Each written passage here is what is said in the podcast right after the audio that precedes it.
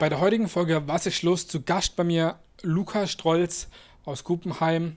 Wir kennen uns schon sehr lange, aber er ist jetzt seit neuestem Imker und äh, nebenher ist er noch Fußballtrainer, das war er schon hauptsächlich, aber über das werden wir jetzt gleich sprechen. Herzlich willkommen bei Was ist los?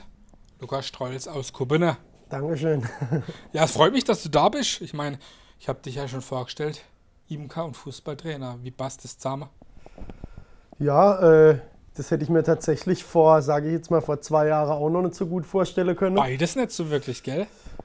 Ja, also gut, im Fußball bin ich jetzt schon seit langer Zeit, ähm, aber damals noch hauptberuflich. Jetzt mache ich im Moment der SV 08 Kubbeheim und äh, ja, da bin ich schon gut ausgelastet, aber noch nicht so ausgelastet, dass äh, nicht nebenher auch noch Raum für anderes wäre.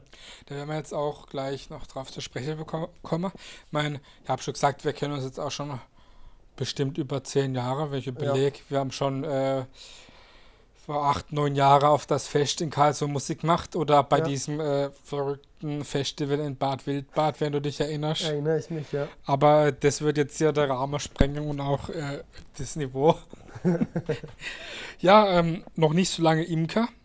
Wie bist du zur Imkerei gekommen? Ich meine, das ist ja, ich meine, ich kenne zwar auch ein paar Leute, die das machen, aber es ist trotzdem ja äh, nicht nur ein Hobby, sondern auch schon, sag ich mal, mit Haupt- oder Nebenerwerb geworden. Aber erzähl mal da ein bisschen was zu der Geschichte, wie du zur Imkerei gekommen bist. Ja, wie bin ich dazu gekommen? Ähm, also hauptsächlich muss ich sagen, bin ich über meinen Vater dazu gekommen. Der betreibt es jetzt ähm, zwar auch noch nicht Ewigkeiten, aber dann doch äh, zwei, drei Jahre länger als ich. Ähm, ich war ja damals dann mit dem Fußball in Jena hauptberuflich, bin dann wieder zurückgekommen nach Kupperheim habe erstmal dann viel Zeit gehabt, äh, nicht so viel zu tun gehabt und äh, ja, habe dann meinem Vater immer mal wieder unter die Arme gegriffen und habe dann eigentlich Spaß an der ganzen Thematik gefunden und bin dann da so nach und nach äh, ein bisschen reingeglitten und habe das mit ihm dann einfach auch noch ein bisschen weiter ausgebaut. Und jetzt aktuell betreiben wir das eigentlich so zusammen.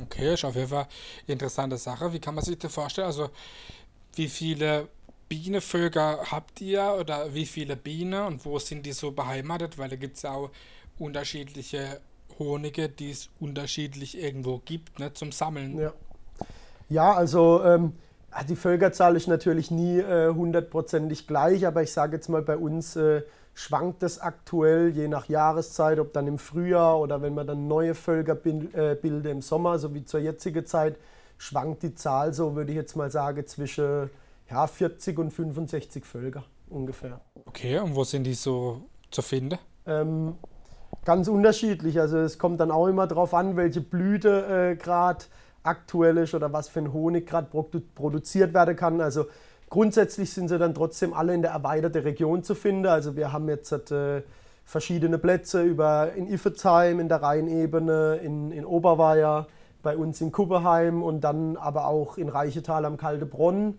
Und der weiteste Platz für den Tannenhonig, den wir haben, ist in Losburg bei Freudestadt. Und da gibt es ja viele Tannen, ne? Da gibt es viele Tannen, ja, zum Glück. ja, also Bienen sind ja eigentlich Insekten, ne? also von Haustieren kann man dafür nicht mehr sprechen, nee. gerade in der Anzahl. Ja. Ne? Das stimmt, ja. Es gibt ja, äh, wie ja schon gesagt, unterschiedliche Typen Type von Honig. Ähm, ich habe jetzt auch schon gehört oder gesehen, dass es auch Bio-Honig äh, zu kaufen gibt wie kann man sich das vorstellen? Biohonig, wenn da die Biene gestreichelt oder was, was macht denn so ein Biohonig aus? Ich kann mir jetzt da gar nicht vorstellen, was da jetzt Bio oder nicht Bio sein soll. Ja, das ist tatsächlich grundsätzlich bei der Imkerei, glaube ich, schon nochmal ein bisschen was anderes wie jetzt halt bei anderen Nutztieren. Ähm, bei anderen Nutztieren kann man jetzt halt sagen, okay, die, die, äh, die Rinder, die jetzt bio sind, die stehen auf der grünen Wiese und die anderen stehen drin in der Anbindehaltung. Ganz so ist es bei der Biene dann natürlich nicht, weil grundsätzlich dieser Prozess bei der Biene, wie die gehalten werden, ähm, eigentlich gar nicht groß veränderbar ist. Es gibt dann aber andere Richtlinien, wie zum Beispiel... Ähm, dass die Biene, die bio sind, nur in Holzkäste, sage ich jetzt einfach mal, ähm, gehalten werden dürfe oder ähm, dass es bei manchen Biorichtlinien wie Demeter zum Beispiel, da darf man dann also kein Absperrgitter reinmachen, was so ein Gitter ist, was sich zwischen dem Brut und dem Honigraum befindet und so weiter und so fort. Also es gibt ein, zwei Richtlinien, aber da muss man natürlich sagen, ich glaube, das spielt in der Imkerei ähm, keine ganz so große Rolle wie jetzt, sage ich jetzt mal, in der Milchviehhaltung zum Beispiel. Ja, das habe ich mich nämlich ja. auch gefragt, was da der, der, Unterschied ist. Kannst du irgendwie in, in kurz in ein paar Sätze mal erklären, wie überhaupt Honig entsteht? Ich meine, da kann man bestimmt auch stundenlang drüber reden, aber ja, wie entsteht Honig so genau. in Kurzform? Ähm, ja, also in Kurzform ist es, ist es mehr oder weniger so, dass äh, die, ähm, die Bienen, ich sage jetzt mal beispielsweise beim, beim, beim Waldhonig zum Beispiel oder beim Tannenhonig, die ziehen dann los. Grundsätzlich ist es bei den Bienen so, deswegen kommt, kommen diese Sorte, so wie sie dann da auch sind, ähm, zustande. Ähm, also die Kurzform sieht quasi so aus, die Bienen haben einzelne Blüte, von denen werden sie ähm, stärker angezogen, wie wiederum von anderen, wie zum Beispiel Akazie oder Kastanie. Ähm, dann fliege die Biene los. Beim Waldhonig zum Beispiel sammeln sie dann diesen Honigtau, nennt sich das, ähm, fliege zurück in, in den Stock und trage diesen Honigtau in die Wabe als Winterfutter sozusagen ein. Ähm, und genau, und dann ist es so, dass die Imkerei quasi so funktioniert, dass man diese Wabe, in die die Biene das dann eingetragen habe, die nimmt man dann irgendwann raus.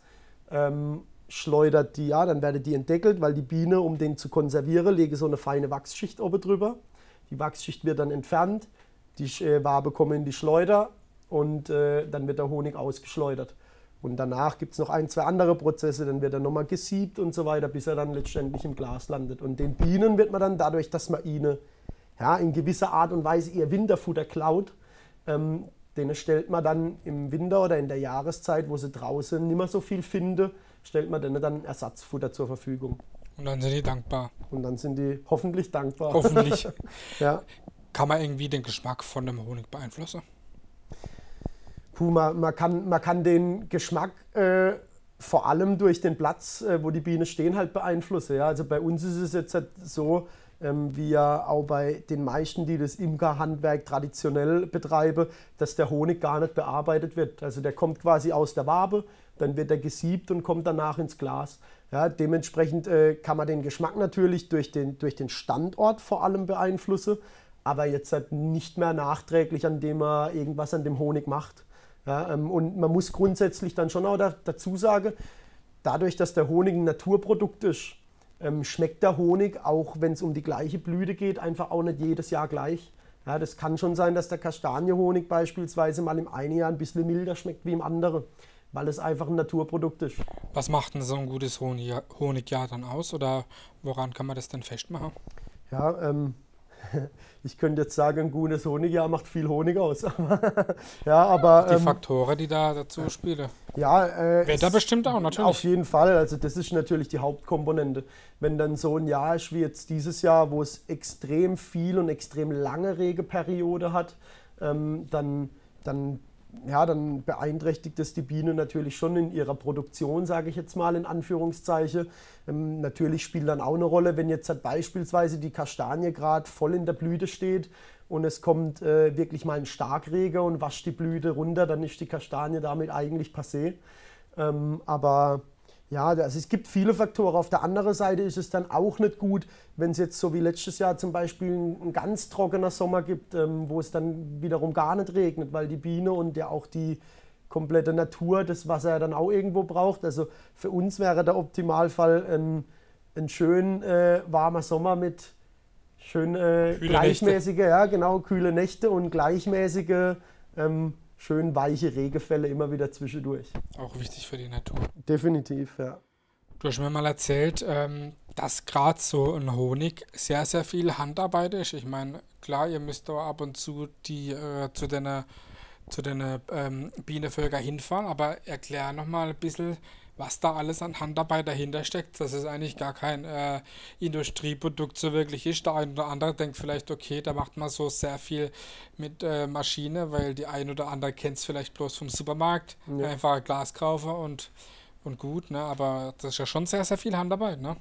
Auf jeden Fall. Also tatsächlich, wenn man das in dem, ich sage jetzt mal, immer noch kleineren Stil betreibt, so wie mir, also jetzt nicht im, im ganz großen Stil, dann ist eigentlich wirklich jeder Schritt Handarbeit. Das be bedeutet von die Biene da aufstelle, wo sie, wo sie dann am Ende stehen. Ähm, dann im Sommer kommt jetzt dazu immer wieder so eine Schwarmkontrolle zu machen, dass die Biene dann nicht abschwärme. Man muss dann trotzdem schauen, wie es den, den Völker geht, immer wieder hinfahren, checke, wie sieht es aus mit dem Stand des Honigs. Wenn die Honigräume dann voll sind, lädt man die ab, schleppt sie nach Hause. Also man hat schon auch immer mit viel Gewicht zu tun. Ähm, und dann geht daheim nochmal ein Prozess los über Wabe entdeckeln, also wie ich gerade gesagt habe, diese Wachsschicht runter mache, über Schleudern. Da haben wir Gott sei Dank eine elektrische Schleuder. Früher wurde ja teilweise sogar noch mit der Hand geschleudert. Ähm, dann wird der Honig, dann kommt der Honig aus der Schleuder, wird dann mehrfach gesiebt, kommt in einen, in einen lebensmittelechter Eimer. Irgendwann wird er dann von dem wieder in die Kanne ähm, gebracht. Da wird er dann im Eimer wieder gelagert, in der Kanne wird er dann abgefüllt ins Glas.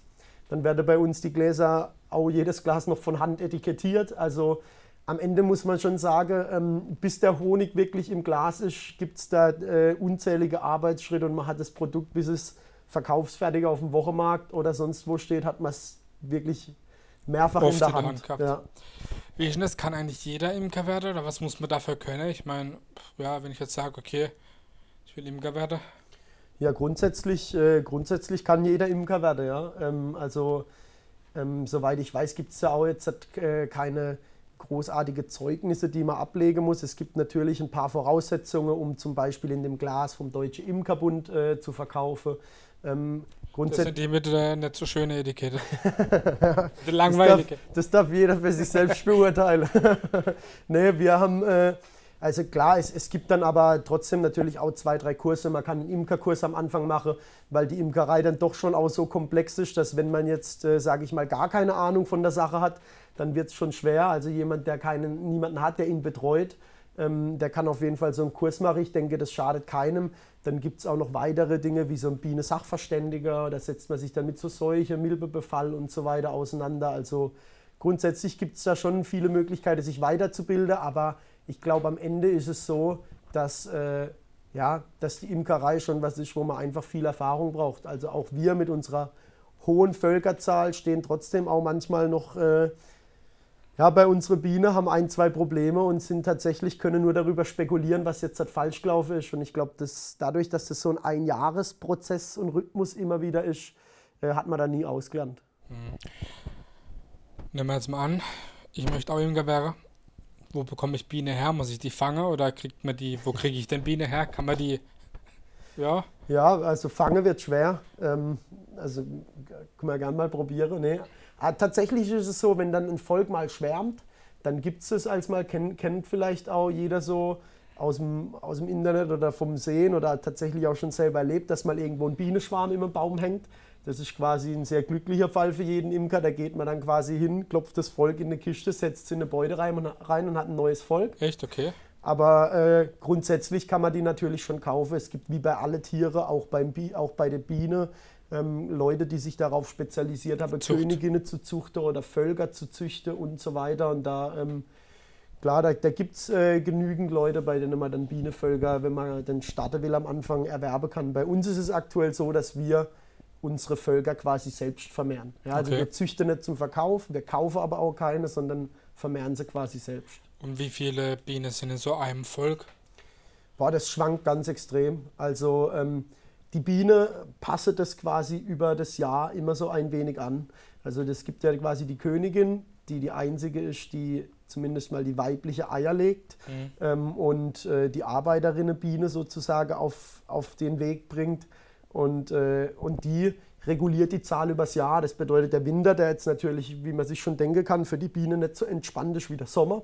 Ja. Ähm, da fahren die dann die Anzahl der Bienen extrem runter. Also ich sage jetzt mal auf bis zu ca. 5000 Bienen. Ähm, und im Sommer, wenn die Völker dann in der absoluten Blüte stehen, Winterfutter sammeln und die, Sommer, äh, die Völker sich extrem entwickeln, dann können das schon auch mal 40, 60.000 Bienen in einem Volk Okay, sein. krass, das ist ja. aber schon eine ganze Menge. Auf jeden Fall. Wie alt wird denn so eine Biene? Ja, also die Arbeiterbiene jetzt im Sommer, ähm, die werden tatsächlich nur vier Wochen alt. Ja, also aber ein ziemlich kurzes Leben. Das ist ein relativ kurzes Leben mit verschiedenen Arbeitsschritten innerhalb des Lebens. Als letztes werde die tatsächlich Sammlerinnen, also die Biene, die quasi draußen rumfliegen und den Honig sammeln, die befindet sich sozusagen in ihrem letzten Lebensstadium. Und äh, dann gibt es noch die männliche Biene, die Drohne. Die sind quasi für den Begattungsakt der Königin zuständig und für die ist dann mit dem Begattungsakt das Leben vorbei. Okay. In die Gelände. ja. Äh, was hilft am besten gegen Bienenstich? Puh, ähm, am besten gegen einen Bienenstich hilft viele zu haben, dann tun sie nicht mehr so arg weh. Ja, dann ist man immun. Nee, äh, tatsächlich, also ich habe auch noch so kein, äh, kein Universalrezept gefunden, wenn ich ehrlich bin. Ich meine, mir werde ja relativ häufig gestochen. Ähm, ich habe Leute, die haben mir schon gesagt, äh, direkt Wärme drauf mache. Das ist klar, also nach meiner Erfahrung, jetzt das, was bisher am besten funktioniert hat. Ähm, dann gibt es manche, die kühle, manche, die schmiere, weiß Gott, was für Salbe drauf. Also ich glaube, ein Bienenstich, ja, der ist so oder so relativ unangenehm und ich habe ehrlich gesagt auch noch kein Universalrezept gefunden, was jetzt da das Beste ist. Wie oft wirst du gestochen? Es kommt ganz drauf an. Also wenn wir jetzt bei der Biene tatsächlich sind und dann unterwegs sind und äh, den ganzen Tag an der Biene arbeiten, dann gibt es eigentlich nahezu keinen Tag, wo man nicht gestochen wird. Also es gibt dann mal einen Tag, da kriegt man einen Stich, dann gibt es aber auch mal einen Tag, wenn ein Volk gerade nicht so gut gelaunt ist, wo man bei einem Volk mal den Deckel hochmacht und dann, ja, dann kriegt man gleich fünf, sechs auf einmal. Mhm. Ja. Möge der Biene und Imker am liebsten Bienenstich? Also die Imker auf jeden Fall nicht. Die Imker auf jeden Fall nicht. nee.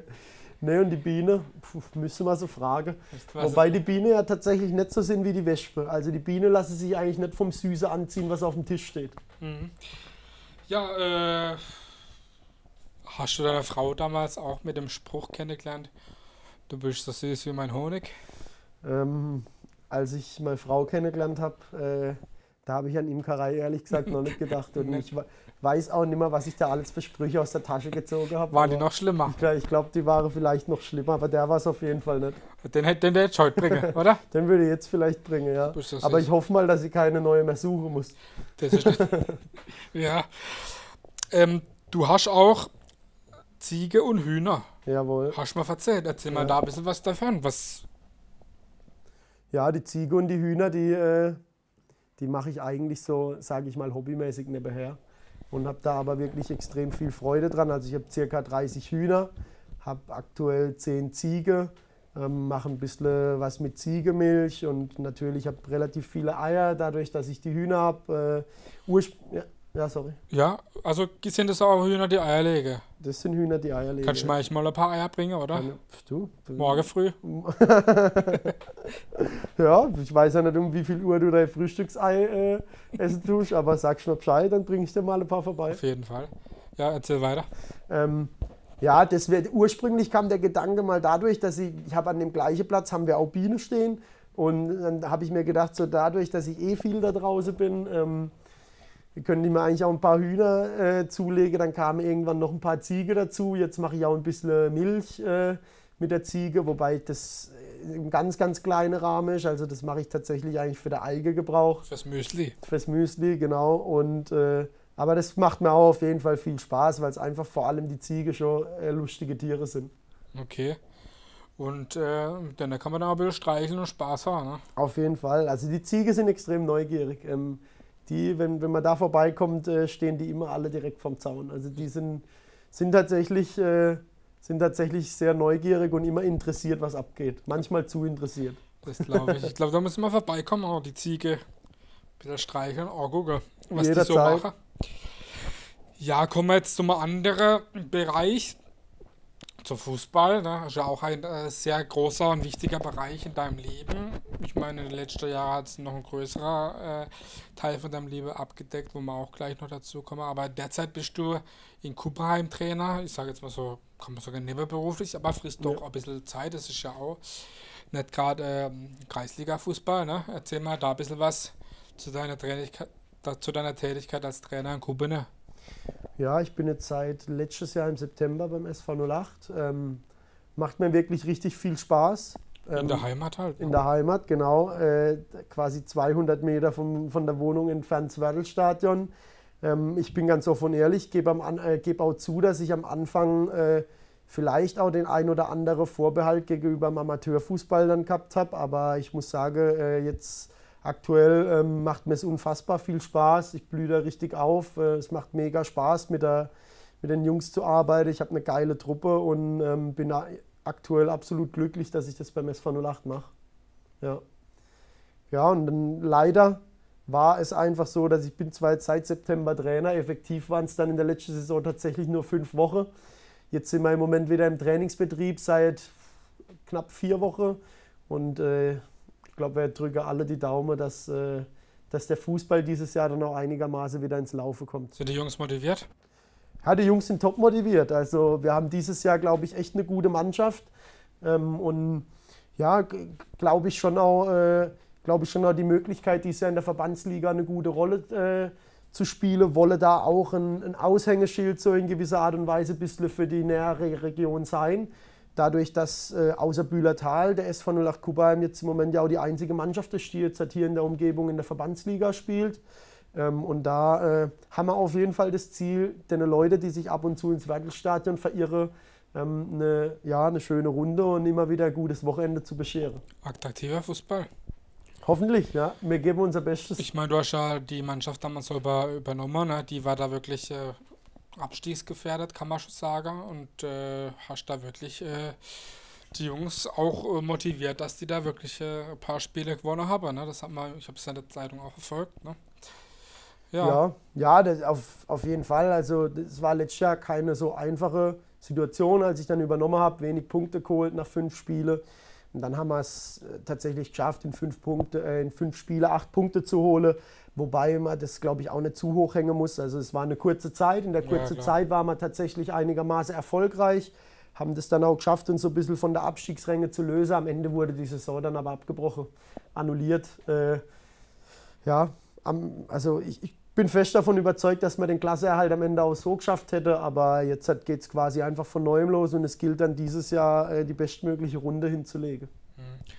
Du warst äh, jahrelang im Jugendbereich beim KSC, Jugendtrainer. Ja. Hast da wirklich auf, kann man sagen, wirklich hohem Niveau junge Leute ausgebildet oder mit ausgebildet oder auch schon ähm, Richtung Profi, Profifußball rangeführt. Und dann bist du mit äh, Lukas Kwasniok damals nach Jena gegangen in die dritte Liga.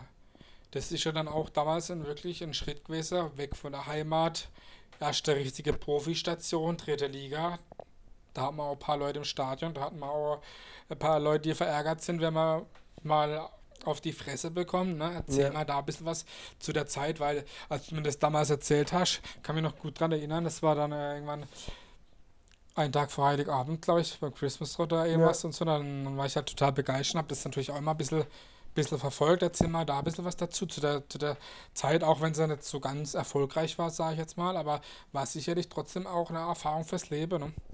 Ja, auf jeden Fall. Also ähm, die Zeit in Jena war, war eine, eine super Zeit ähm, und auch eine Zeit, die ich auf jeden Fall nicht missen will. Ähm, ich glaube für jeden, ich war damals 25, als ich dann äh, als Co-Trainer in die dritte Liga durfte. Es war natürlich ein riesiger Schritt und für mich ging da auch nach etliche Jahre Jugendfußball dann beim KSC äh, schon in gewisser Art und Weise eine Traumerfüllung, das ganze, den ganzen Zirkus-Profibereich mal erleben zu dürfen, solche Stadien wie Kaiserslautern, Rostock und so weiter zu sehen.